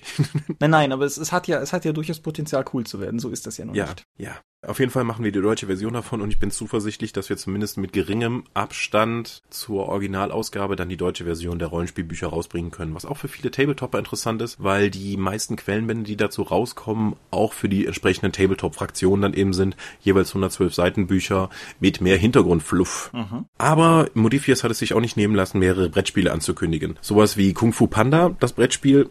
Ja, ich habe das eben gelesen, ja. Ja, mein Gott, warum nicht? Kann man sich mal angucken. Was mich aber weggeflasht hat, ist Siege of the Citadel. Das kennst du vermutlich nicht. Nein. Siege of the Citadel ist sozusagen Star Quest im Mutant Chronicles Universum. Okay, cool. Das heißt, jeder Spieler übernimmt die Rolle von zwei Doom Troopern aus dem Mutant Chronicles Universum von einem Konzern und dann muss man gegen die, muss man halt die Zitadelle eindringen und jede Menge untotes Gesocks und biomechanische Monstrositäten wegotzen, um dann eben seine Missionsziele zu erfüllen. Ich glaube, mit dem, was momentan der Standard im Dungeon Crawler ist, und wenn sie das nur auf diesem Niveau rausbringen, wird das ein fantastisches Spiel. Weil es ist nochmal was für Mutant Chronicles. Ja. Ja, man, man, meine Neugierde ist instant da. Ja, das ist so, das wird so toll. Ich weiß noch nichts davon, aber es wird mit Sicherheit großartig, weil es ist Mutant Chronicles und ein Dungeon Crawler Konzept. Toll. Ja, so viel zu dem Stand gegenüber. Die Genesis hatte keinen eigenen Stand. Die haben aber ein neues Abenteuer jetzt tatsächlich rausgebracht für die Rebirth Edition. In Thy Blood. Das ist halt ein, ich weiß nicht, knapp 100 Seiten Abenteuer in der Genesis Welt. Sieht wie immer fantastisch aus. Gab's auch bei uns am Stand. Der Spielleiterschirm für die Genesis kommt noch bald raus. Und hast du den Trailer zum, zu der englischen Version gesehen? Ja, den habe ich gesehen. Fantastisch, oder? Ja, ist es. Irgendwie, mein, mein Problem ist noch immer, dass nicht, also sowohl das geile Artwork als auch der coole Trailer, nichts davon weckt bei mir das Interesse, das riesige Geld auszugeben, das du ausgeben musst, um das Grundregelwerk zu erwerben, mit den vielen Seiten, die es dann in zwei Büchern in einem Schuber hat. Ja, ich denke, die Qualität des, des allein die Verarbeitung des Bandes rechtfertigen den Preis. Nichtsdestotrotz ist natürlich die Einstiegshürde von, oh, ich gucke mir mal dieses geile Artbook an, mit 99 Euro schon ein bisschen hoch. Ja. Mhm.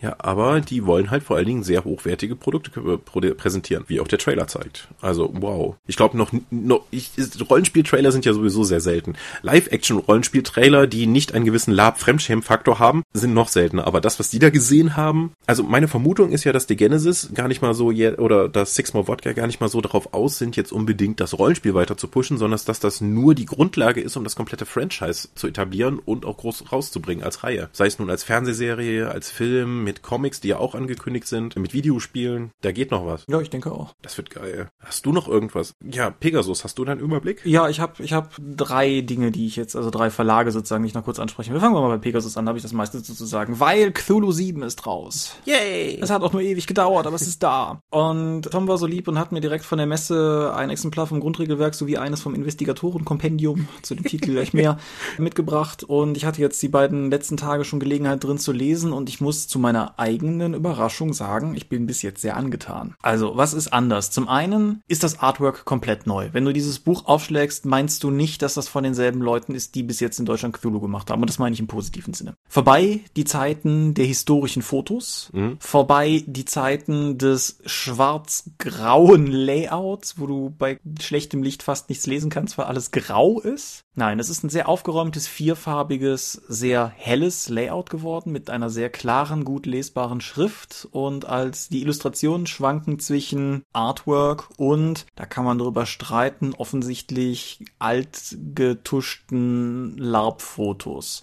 Von den Fotos bin ich kein Fan, sind aber auch nicht so viele. Das Artwork ist erstaunlich gut. Cthulhu hat ja durch die Jahre nicht gerade durchgehend hochwertiges Artwork gehabt, aber das, was hier im Buch drin ist, ist eigentlich alles gut, teilweise sogar richtig gut. Und alleine, dass jedes Kapitel mit einer doppelseitigen Illustration Kreaturen, die einfach nur mit wenig Text und diesem doppelseitigen, farbigen, gezeichneten Bild dich begrüßt. Das ist so anders als vorher. Und Aber es passt trotzdem ich, zu Cthulhu? Ich finde schon. Es ist eine andere Nische. Es ist, es fühlt sich viel weniger an wie dieses historische Rollenspiel mit Alibi-Tentakeln, das Cthulhu teilweise zu sein schien. Und ich weiß nicht, ob das Buch zwingend die Leute anspricht, die vor allen Dingen Sammler der alten Schule sind. Aber es sieht aus wie ein Rollenspiel, das ich spielen will. Oh. Und das habe ich lange nicht mehr vom Cthulhu-Buch gesagt.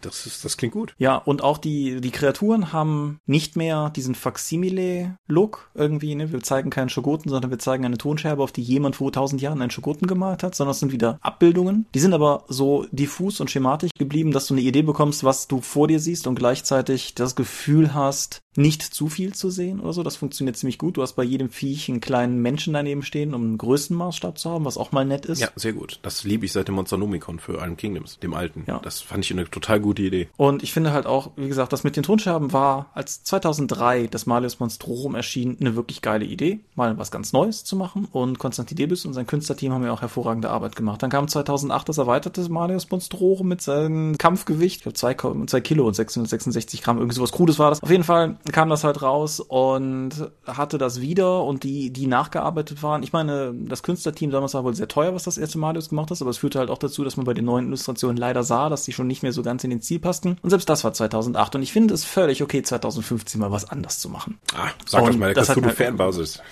Mhm. Apropos was anders machen, Attribute sind jetzt Prozentdinger und Fert der Fertigkeitensatz ist zusammengestrichen Yay. worden. In, insofern alles klare Pluspunkte. Ich hatte jetzt noch nicht Zeit, tief in die Regeln einzusteigen. Ich habe das Gefühl, dass der Wahnsinn ein bisschen anders gewichtet ist, aber das müsste ich mir mal in Ruhe angucken, da hatte ich jetzt noch keine Zeit zu. Das Zusammenstreichen der Fertigkeiten ist nicht exakt so, wie ich es damals mal für, für meine Regelvariation gemacht habe, aber funktioniert durchaus gut. Was ich ein bisschen krückig finde, ist, dass du jetzt sozusagen bei jeder Fertigkeit und bei jedem Attribut drei Felder für Zahlen hast, nämlich einmal für den vollen Wert, einmal für den halben Wert und einmal für den Fünftelwert, weil das die Schwierigkeiten sind, auf die du würfeln kannst. Okay, war das nicht schon bei Anunami so? Boah, da fragst du mich gerade zu viel, das ist auch zu lange her. Ja. Aber wie dem auch das sei. Das ist schon über zehn Jahre, oder? Ja. Gott!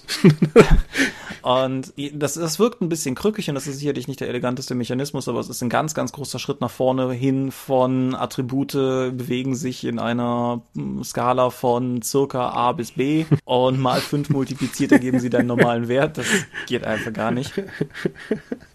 Hm. Das klingt alles sehr viel besser als vorher. Ja, auf jeden Fall. Und es gibt auch den Kampfpreis. Genau, es gibt den klassischen Pegasus Kampfpreis, der dir das Grundregelwerk für 20 Euro und das Investigatorenkompendium für, warte mal kurz, 13 Euro in die Hand drückt. Wahnsinn. Das sind 428 Seiten beim Grundregelwerk und 240 Seiten beim Kompendium, wenn ich das eben richtig rausgeschrieben habe.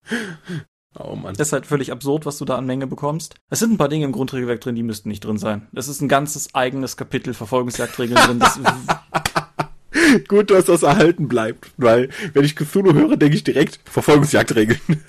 Ich habe heute versucht rauszukriegen, ob die im Englischen auch drin sind oder ob das ein deutsches Feature ist, aber das habe ich nicht rausfinden können, weil es keine Leseprobe des englischen Buches gab. Ja. Aber ich möchte, weißt du, die Kapitel sind, ne, die Erschaffung von Investigatoren, Fertigkeiten, das Spielsystem, Kampf, Verfolgungsjagden, geistige Gesundheit, Magie.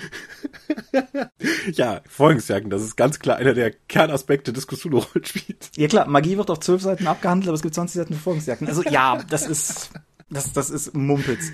Ich habe noch nicht ganz rausgefunden, wofür das Investigatorenkompendium gut ist. Das ist ein 240-seitiges Buch, in dem die komplette Charaktererschaffung drin sind, aber nicht die anderen Regeln. Hä? Und das ansonsten vor allen Dingen Tipps und Ratschläge zur Ausgestaltung gibt. Also viel von dem Kram, der früher, früher auch im Grundregelwerk drin war, so zeitliche Abriss über die letzten 100 Jahre und so. Der ist jetzt alles im Investigatorenkompendium drin, was ich grundsätzlich für einen guten Ort halte, um es irgendwie unterzubringen. Ist das so eine Art Spielerkompendium dann, wenn ich nicht das komplette Grundregelwerk haben möchte, sondern nur, ich möchte mir Charakter erschaffen und halt nur Cthulhu spielen, dass ich mir dann nur das Kompendium hole? Ich glaube, das ist der Gedanke. Ich finde halt schade, dass von den eigentlichen Spielregeln gar nichts drin mhm. ist. Also nicht mal irgendwie eine Kurzfassung. Wenn da zehn Seiten von mehr drin wären, dann fände ich es, glaube ich, direkt ein überzeugenderes Buch. Aber grundsätzlich klar. Und eingedenk der Tatsache, dass die Dinger im Fünferpack verkauft werden, für 50 Euro kannst du zumindest den Stapel an den Tisch legen, damit die Gruppe auf jeden Fall jeder ein Buch hat, wenn du Charaktere erschaffst oder sowas. Es gibt so ein paar kleine Feinheiten, aber das bewegt sich jetzt erstens in einen Rahmen, wo, wo uns irgendwann die Podcast-Zeit wegläuft, was ich halt so ein bisschen, keine Ahnung. Es werden im Spieler Kompendium riesig breit Spielerorganisationen beschrieben, wo die Spieler Mitglied werden können. Aber die Pegasus eigene Janus-Gesellschaft wird mehr oder weniger auf einen kleinen Textkasten zu Beginn abgehandelt, der auch noch völlig kryptisch mit, wenn sie es realistischer haben wollen, abgehandelt wird. Oh. Im Investigatoren-Kompendium ist eine wirklich gute Übersicht von empfehlen, empfehlenswerten Filmen, Büchern, Comic und so weiter drin. Und mir ist irgendwie aufgefallen, dass die Videospiele halt unter elektronische Spiele laufen, ein Begriff, den ich seit den 80er Jahren auch nicht mehr gehört Telespiele. habe. Telespiele. ja, so ungefähr. Ja, und so Kleinkram, wenn bei der Beschreibung von Größe steht, also beim Attribut Größe, dass das halt eine Mischung aus Höhe und Gewicht ist, was ja schon immer ein bisschen krückig war, aber so steht's halt da. Dann aber in dem, was bedeuten die Zahlen, Kastengröße wieder nur in Kilo umgerechnet wird, dann ist das halt auch irgendwie Aber wie gesagt, das ist alles Meckern auf hohem Niveau, dass die Zeitleiste über die letzten 100 Jahre 2012 aufhört, wo die das letzte Mal aktualisiert wurde und jetzt trotzdem wieder drin ist. Ja, alles okay, aber der Schritt nach vorne ist riesig und das ist eigentlich auch die, die Bottomline, die ich hier sozusagen mitgeben würde. Ich bin, vielleicht ändert sich das noch, wenn ich es im Detail mal lese, aber ich bin momentan super optimistisch, ja. was die siebte Edition betrifft. Klingt doch super, aber du wolltest noch was zum Titel des Investigatorenhandbuches sagen. ja, Investigator ist ein grässliches, grässliches Stück Cthulhu-Terminologie Etymologie in Deutschland, was, wir haben das neulich mal nachgeschlagen, möglicherweise dem Lateinischen entstammt. Also das Investigator steht im Duden, aber ich bin mir trotzdem ziemlich sicher, dass das im Deutschen eine völlig hanebüchene Lehnübersetzung aus dem vom englischen Investigator ist. Und mir wurde, das ist viele Jahre her, von jemandem, der damals sozusagen Mitsagen hatte, als ich dann auch sagte, aber hier was ist ein Investigator eigentlich für ein Wort, wurde mir gesagt, naja, ist dir, fällt dir was Besseres für Investigator ein? Ermittler! genau, ich habe damals Ermittler gesagt und ich sage es heute immer noch und. Naja, ja, also äh, zumindest so, so Google-Suchbarkeit mäßig ist es schon sinnvoll, also eigene Begriffe zu definieren. Ja, ich glaube, es war Roland, der auf Facebook zu mir schrieb, auf zum Investigatorenmobil. ich, ja. ich finde, das hat einen gewissen Charme und es ist ein Alleinstellungsmerkmal. Es ist kauzig, aber das passt ja auch eigentlich zum Rest von Cthulhu. Das ist richtig, ja. Und ähm, ja, das, das treibt mich jetzt auch nicht völlig in Wahnsinn, aber es ist trotzdem, wie ich auch irgendwo auf Facebook schrieb, das jetzt in großen Buchstaben auf einem Cover zu sehen, fühlt sich wie die, wie die endgültige Niederlage an oder so. Oh, Hast du denn im Blick, was für Shadowrun erschienen ist? Jein. Es sind offensichtlich zwei Bücher erschienen, die heißen Datenpfade und Sperrzone Boston. Die haben Buchdeckel und da ist Papier zwischen. Ich bin leider bei Shadowrun komplett raus. Ich auch. Ah. Ich habe gestern noch sehr lange mit einem Kumpel über seine Shadowrun-Runde gesprochen und wir haben ja theoretisch auch noch eine, die nur aus Zeitgründen momentan nicht spielt, aber mein ganzer Horizont endet bei Shadowrun 4. Ich bin bei Shadowrun 5 völlig raus, weshalb an dieser Stelle einfach mal nur fröhlich auf DorpTV verwiesen sei, die das sicherlich irgendwie besser und sinnvoller nachtragen. Ja. Wozu ich noch was sagen kann, ist, dass die Redaktion Fantastik mal wieder ein Private Eye Abenteuer rausgebracht hat, mhm. das den unglaublich großartigen Titel, ich hoffe, ich kriege den gerade aus dem Kopf richtig hin, die sieben Abschiedsbriefe des Mr. Pomeroy, Lord Pomeroy oder so. Aber die Idee, dass jemand sieben Abschiedsbriefe schreibt und dann nicht durch eigene Hand stirbt, ist auf jeden Fall eine geile Prämisse und mhm. mehr habe ich mich auch nicht informiert, weil wir es ja irgendwann mit unserer Runde spielen werden, ich als Spieler und so. Aber ich, ich finde, an dieser Stelle gehört Redaktion Fantastik einfach mal wieder gelobt, die mit völliger stoischer Ruhe und Selbstverständlichkeit Private Eye Produkt und Private Eye Produkt rausbringen, um diesen vermutlich ja sehr nischigen Markt aber völlig treu zu beliefern. Ja, das ringt mir Respekt ab. Und der andere Punkt, auf den ich noch zu sprechen kommen wollte, ist RuneQuest. Oh. RuneQuest geht ja gerade auf Start Next die nächsten Schritte, um mal wieder auf Deutsch gedruckt in der aktuellen sechsten Auflage zu erscheinen. RuneQuest liegt mir insofern ein wenig am Herzen, als dass im Hintergrund ja dieselbe Regel-Engine tickt wie auch bei Cthulhu, nämlich das Basic Roleplaying. Wenn auch sich beide in sehr unterschiedliche Richtungen fortentwickelt haben, so ist eben auch das ein Prozentsystem. Und ich finde grundsätzlich total cool, dass das existiert und dass das auf dem Weg ist. Und ich finde gleichzeitig, dass die Art und Weise, wie bis jetzt das Crowdfunding gehandhabt wurde, ein wenig zu wünschen übrig lässt. Warum? Ich war jetzt halt nicht auf der Messe und hatte keine Gelegenheit mit den Leuten zu reden. Aber das Start Next Projekt liegt derzeit bei 68 Fans. Wer die Nummer nicht kennt, bei Start Next brauchst du 100 Fans, um sozusagen in die nächste Runde gehen zu können. Okay. Also du brauchst halt erst 100 Fans und wenn du diese 100 Fans hast, dann wird es für die eigentliche Finanzierungsphase freigeschaltet. Das ja. Die, ja, so. Ich kann mir jetzt gerade nicht genau sagen, wann die ganze Nummer angefangen hat, aber das Facebook-Posting, was ich gefunden habe, ist jetzt heute 10 Tage alt und es kriecht sich diese diese, also diese 100 Fans kriegt es sich momentan eher zusammen. Das Facebook-Posting ist das letzte Facebook-Posting, was die deutsche RuneQuest-Gesellschaft, die, die die deutsche Ausgabe betreut, überhaupt abgesetzt hat. Das ist, wie gesagt, zehn Tage alt, liegt bei zwei Likes und einem einzigen Kommentar, der sagt, ey, ihr braucht mehr Multiplikatoren. Okay. Die Startnext-Seite hat kein Video, hat einen Ausschnitt aus dem Cover in der Formatgröße, dass du sagen würdest, das ist die Titelillustration und irgendwie drei Illus darunter abgebildet. Und wir haben eben darüber gesprochen, wie man erfolgreich Crowdfundings aufzieht ja. und so. Und ich finde einfach, ich glaube, da ginge viel mehr und es wirkt einfach so ein bisschen so, als wenn da was fehlt, wenn du diffust weißt, was ich meine. Ja, Das PDF kannst du schon kaufen, das Deutsche. Das ist Ja. bei Drive-Thru und so weiter raus und kostet umgerechnet derzeit, heutiger Drive-Thru-Preis, 23 Euro und 2 Cent, also 25 Dollar. Mhm. Das gibt es nicht als Dankeschön bei dem Crowdfunding, auch nicht, sagen wir mal, günstiger als Dankeschön bei dem Crowdfunding. Die kleinste Stufe bei dem Crowdfunding ist entsprechend das Softcover-Regelwerk mit seinen 450 Seiten für 39,90 Euro. Gut, ich kann das grundsätzlich verstehen, wenn du sagst, es geht uns nur darum, hier die Printausgabe über das Crowdfunding zu finanzieren, aber nichtsdestotrotz kannst du den Leuten ja darüber das PDF verkaufen, damit du insgesamt das Buch produzieren lassen kannst. Weil PDF rauszuschicken kostet dich ja nicht so viel wie ein zusätzliches Buch zu drucken und trotzdem kommst du auf die Finanzierungssumme, um überhaupt eine Auflage zu bekommen. Genau. Und das Funding-Ziel liegt bei 9.999 Euro. Und ich wünsche Ihnen alles Gute, weil ich es cool finde. Moment, Das Spiel, das sind also knapp 10.000 Euro und sie wollen sowohl eine Softcover wie auch eine Hardcover-Fassung von einem farbigen Regelwerk drucken lassen. von Farbig hat, glaube ich, niemand geredet. Sollte ich das getan Die haben? sind, sind entschuldigen die schwarz-weiß innen? Ja. Okay, ja. Die, die, sind, die sind sogar sehr retro-schwarz-weiß. Wenn du es dir anguckst, hast du ein schwarzer Text auf weißem Untergrund, zwei Spalten und eine Innenmarginalie, glaube ich. Mhm.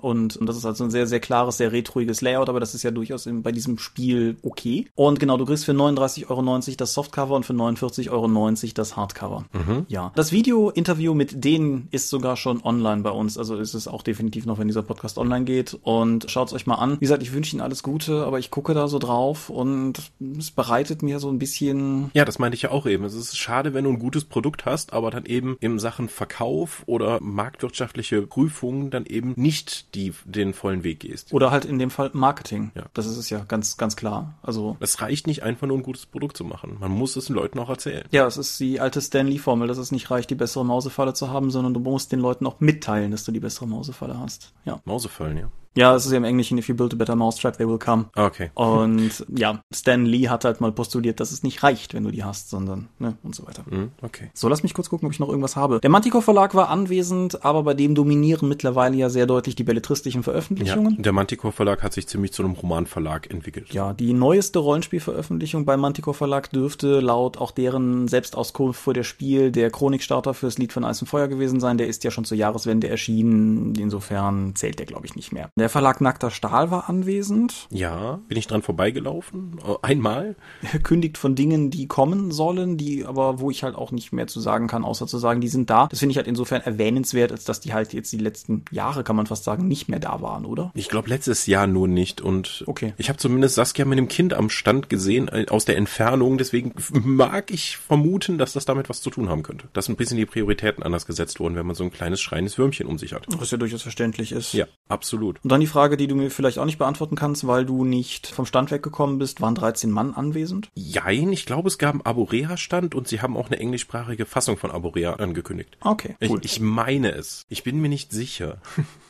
Gut. Kann sein, dass sie in unserer Halle waren. Ja. Vielleicht habe ich das so später nur gehört. Wer meinte, dass wir an irgendeinem Punkt Unfug erzählen, ist natürlich herzlich eingeladen, uns jederzeit darauf hinzuweisen. Und zu korrigieren. Genau. Bitte konstruktiv. So. Prometheus Games waren auch da. Zusammen mit Feder und Schwert hatten sie einen Gemeinschaft Gemeinschaftsstand von sagenhaften 50 Quadratmetern. Also ein richtig riesen Ding. Und jede Menge Prominenz am Stand. Ja, das Neben Zeichnerinnen wie Melanie Filippi und Janina Robben, viele Grüße, hatten sie dann auch den Autor von Mara und der Feuerbringer. genau, Krabweis heißt der Mann richtig? Genau. Und Tommy Krabweis da am Ort. Bernhard Henn hat wohl was zu den, aus den Elfen vorgelesen. Sie hatten Comics von Panini auch mit am Stand, obwohl Panini selbst einen Riesenstand hatte. Und wen habe ich jetzt vergessen? Ja, ja, ja. Ja. Und es wurden wohl auch bei Harry Dresden Kickstarter f- finanzierte Spielrunden am Sonntag auf der Messe abgehalten. Messeneuheiten gab es meines Wissens nach nicht. Nee, hatten wir versucht im Vorfeld der Folge zu erörtern, aber ja. Was sah sonst noch spannend aus? Was habe ich gesehen? Guild Ball, das ist ein Tabletop-Brettspiel-Ding mit jeweils einer Handvoll Figuren, wo du dann eben so eine Art Blood Bowl im Tabletop-Maßstab spielst, also ohne Felder. Das äh, gibt es dann in der Fantasy-Stadt und es gibt jeweils Gilden, gegen die antreten, also die Apotheker gegen die Totenbestatter, die Braumeister gegen die Alchemisten und die haben halt jeweils einen einen Captain, einen Feldspieler, einen Fänger, einen Läufer und glaube ich so ein Brute, also so einen richtig brutalen großen Typen und die Figuren sind toll gestaltet. Es kommt, wo, kommt wohl in der War Machine Horde Szene extrem gut an. Da werde ich mir nochmal genauer anschauen müssen. Mhm. Die Leute von der Ideenschmiede Paul und Paul hatten da irgendwie eine Ko Kooperation laufen. Das sind ja auch von dem Heldencomic mit Benwick und Konsorten. Ich hoffe, dass irgendwann mein Gladiatorenteam dazukommt und bin gespannt, was sie dann mit den anderen Spielern auf dem Platz machen. Direkt dagegenüber waren Prodos, die Leute, die Warzone Resurrection machen. Es wird eine zweite Edition von Warzone Resurrection geben und Prodos hat jetzt auch Alien vs. Predator dort angeboten, das Brettspiel mit fantastischen Miniaturen, wie Prodos das eben macht. Und Prodos setzt inzwischen den Schwerpunkt darauf, Dienstleistungen für andere Verlage und Firmen anzubieten. Also wenn du irgendwie eine Figur haben möchtest, sei es nun eine Einzelfigur für dich, um deinen Charakter darzustellen, dann wird die sehr teuer. Oder wenn du ein Brettspiel oder ein Tabletop machen möchtest, kannst du zu Prodos gehen und die produzieren die Figuren für dich. Und wenn ich irgendein Miniaturenspiel hätte, würde ich auch zu Prodos gehen, weil die Qualität einfach so geil ist, die die abliefern. Mhm. Aber du bist ja kein Miniaturenmensch. Nö,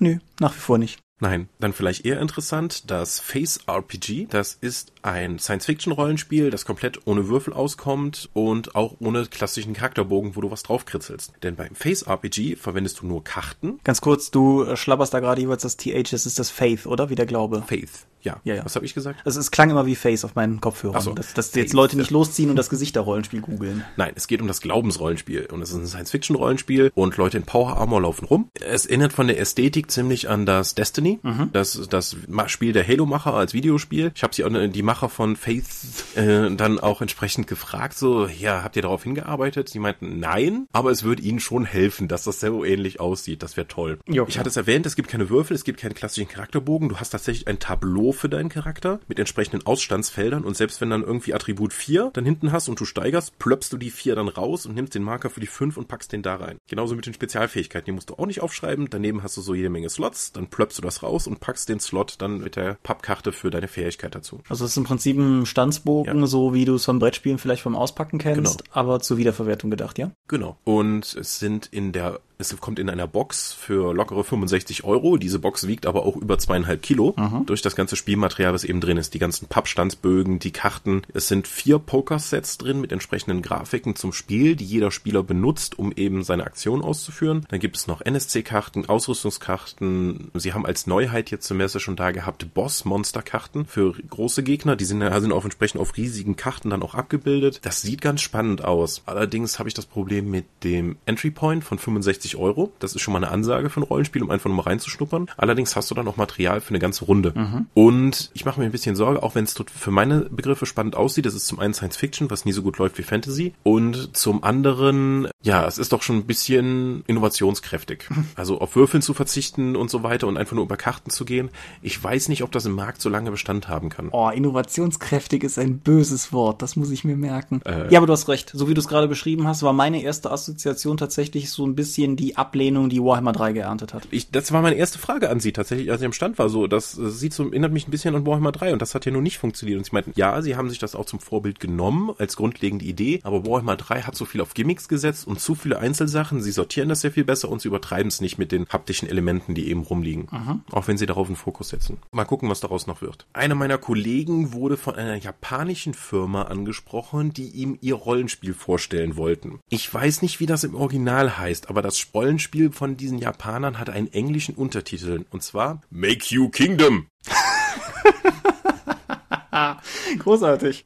Und ich habe zuerst gedacht, was ist das denn für ein alberner Kram? Guckt, der, der Kollege reichte mir so ein Manga-Heft und das war tatsächlich in Schwarz-Weiß äh, mit, glaube ich, auf den 250 Seiten vier Illustrationen und äh, hier, das ist die Schnellanleitung von denen. Das richtige Regelwerk sieht so aus und so. Ich blätter durch und denke mir, das ist so abstrus. Es geht, also um mal kurz eine Zusammenfassung von Make You Kingdom zu geben. Es geht darum, dass in deinem Fantasy-Königreich das Land von Mayonnaise überschwemmt wird.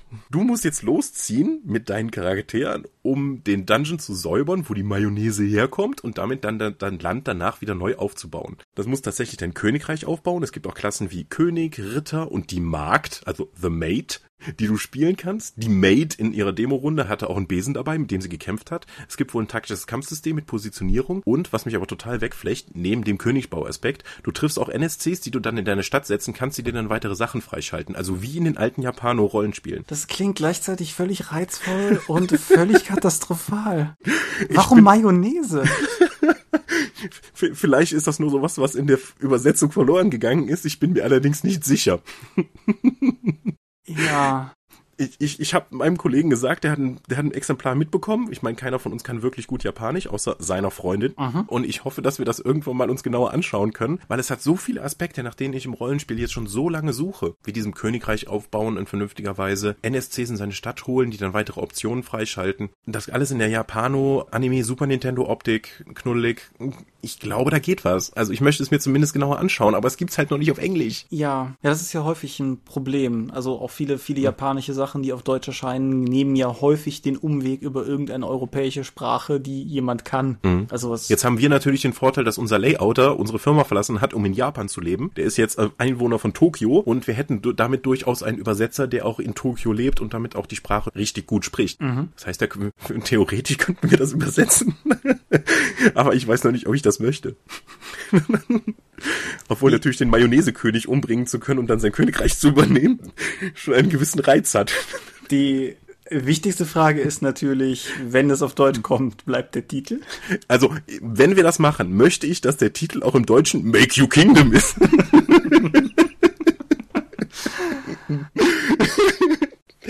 Ah, das ist einfach Alter. zu gut. Ja. gut. Hm.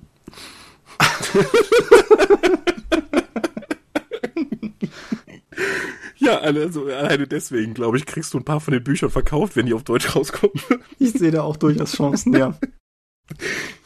Gut, wir sind fast anderthalb Stunden dran und nah am Lachflash, wie mir scheint. Ja. Hast du noch irgendwas, was also, du auf jeden Fall loswerden willst? Das sind die Sachen, die mir zumindest jetzt präsent sind. Ich habe es leider nicht geschafft, auf die Uhrwerk Modifiers Party zu gehen. Äh, da wären bestimmt noch ein paar, sicher, äh, paar tolle Gespräche bei rumgekommen. Aber ich glaube, das war es. Okay, dann ja. Eigentlich wollte ich dich an dieser Stelle fragen, die übliche Frage, ne? RPC und Spiel, lohnt sich die Spielemesse noch? Aber nach dem, was wir gerade alles besprochen haben, ja, tut sie. Ja, also ich sehe momentan auch einen totalen eine total große Welle durch den Rollenspielbereich gehen, weil sowas wie die tiefe Stimmung, die die letzten Jahre vorherrschte, von wegen äh, Rollenspiel des Todes, lohnt sich alles gar nicht mehr, sehe ich überhaupt nicht mehr. Wir haben so viele Rollenspiele und fantastische Brettspiele, also also Fantastikbereich, jetzt dieses Jahr auf der Spielmesse gesehen und es geht weiterhin sehr gut. Die Spiele werden auf der Spielmesse in den Demorunden hervorragend angenommen. Ich glaube, da geht wieder was. Ich muss auch ganz ehrlich sagen, ich habe ja auch, ich hab, haben wir das hier mal besprochen, ich weiß nicht, vor zwei oder drei Jahren war ein Jahr, in dem ich am Ende festgestellt habe, dass ich tatsächlich kein neues Rollenspielprodukt erworben habe. Also mhm. keins. Und ich habe allein in den letzten, ich krieg's nicht mehr genau auseinander, aber in den letzten anderthalb Jahren so viele Sachen erworben, die ich alle geil finde. Angefangen bei den ganzen fünften Editionen sozusagen. Also die, die fünf finde ich halt super, DSA 5 finde ich super. Dann jetzt hier Cthulhu mit seiner siebten. Das, da sind alleine von den Mainstream-Systemen schon coole Sachen gelaufen. Das Fate einen starken deutschen Stand entwickelt. Wie gesagt, das ist nicht dein System, das ist bisher auch nicht mein System, aber es ist mhm. dennoch einfach cool, dass es da ist, weil es den Markt bereichert. Und ja, dann halt hin bis zu den wirklichen Exotensystemen. Also ich bin auch momentan, muss ich sagen, sehr, sehr, sehr, sehr angetan von dem, was da gerade so läuft. Ja. Es macht auch einfach wieder Spaß, nicht nur Produzent, sondern halt auch wieder selber begeistert Kunde sein zu können. Ja, es ist so geil. Na, hoffentlich hält das noch eine Zeit lang an. Ja, wird schon, wird schon. ja. Gut. Sermon? Bitte. Wir sind die Dorp. Online gibt's uns unter www.die-dorp.de. Folgen könnt ihr uns per RSS-Feed oder via rspblogs.de. Abonnieren könnt ihr uns via iTunes. Wir freuen uns über gute Bewertungen. Wir haben Accounts bei Facebook, bei Google+, bei YouTube und bei Twitter. At die Dorp geht an den Tom. At Seelenworte geht an mich. Seelenworte ist auch der Name meines Blogs und der Name meines Instagram-Accounts. Unter drakon.contra.de findet ihr die Drakon, die sympathische kleine Pen-Paper-Convention in der Eifel, die wir gemeinsam mit dem Contra e.V. veranstalten. Das nächste Mal vom 20. bis 22.11. Dazu kann ich an dieser Stelle fröhlich verkünden, dass tatsächlich sogar die ersten Spielrunden angemeldet sind. Das ist schön. Das klappt nämlich nicht immer. Hey. Ja, und insofern, sie liegt parallel zum Dreieich, ich weiß, das ist doof, aber dennoch, vielleicht hat ja der eine oder andere Lust, sich in die Eifel zu wagen. Wir hatten ja auch schon ersten Schnee. Yay. Schnee. Ja, ja du in Hessig-Sibirien. ja, wo jetzt die Woche Bäume umgeknickt sind wegen der Schneemassen. Ja. Nein, ich äh, bedanke mich bei dir für dieses Gespräch. Hat Spaß gemacht. Ja. Während dieser Podcast hier läuft, um eine gute Tradition aufrechtzuerhalten, ist der Buchmesse-Con bereits vorbei, wo zumindest ich sein werde, du vielleicht. Ja, das äh, wird vermutlich nicht funktionieren aus familiären Gründen, aber. Ah, ja. Ja. Gut. N3 eigentlich auf dem Buchmessekon. DSA ist wieder als beste Reihe nominiert. Bin mal gespannt, ob es was wird. Dann zum dritten Mal in Folge, wenn ja.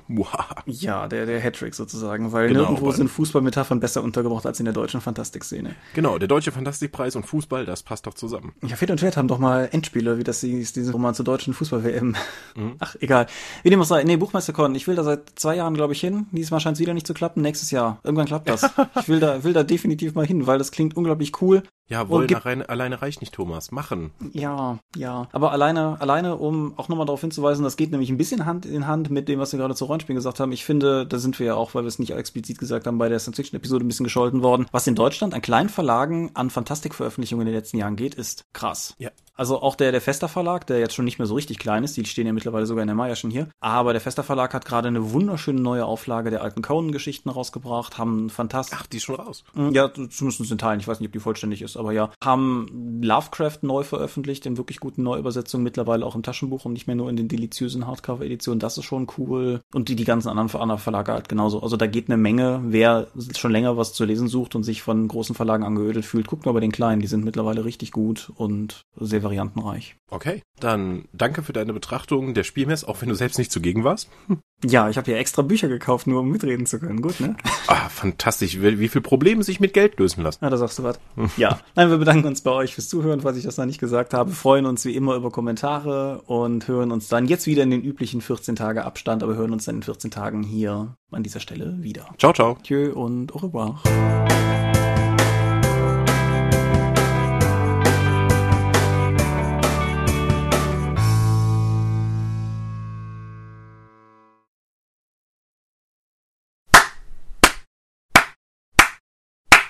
Hast du uns gerade geslowclappt? Also ich finde mich schon geil.